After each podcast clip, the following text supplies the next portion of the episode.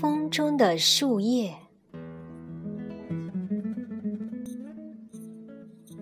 作者安娜·莫勒，来自德国。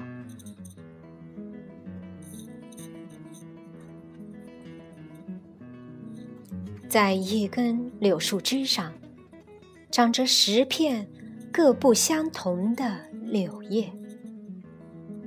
秋天来了，它们在枝头摇摇欲坠。一阵风吹来，叶子们纷纷离开枝条，在空中飘飘荡荡，仿佛跳起了舞一样。第一片树叶飘落在水面上，正好挽救了一只掉进水中的蚂蚱。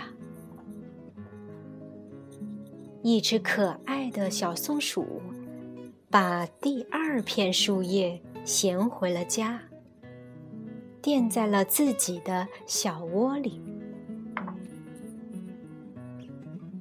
第三片树叶。轻轻落在公园里的小路上。一个正在散步的女孩，把朋友的电话号码写在了小小的叶片上。第四片、第五片和第六片柳叶也飘到了公园里。一群孩子发现了它们，回家后。孩子们把三片柳叶贴在画板上，描画成了三条可爱的鱼。孩子们还用树叶做成了好多好多可爱的东西。他们用第七片柳叶装饰了美丽的灯笼，暖暖的光亮从灯笼里散发出来。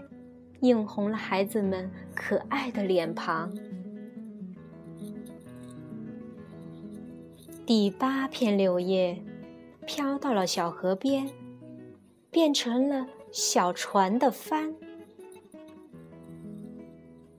第九片柳叶落在干枯的枝丫堆里，正在野餐的孩子们把它丢进了火中，火。烧得更旺了，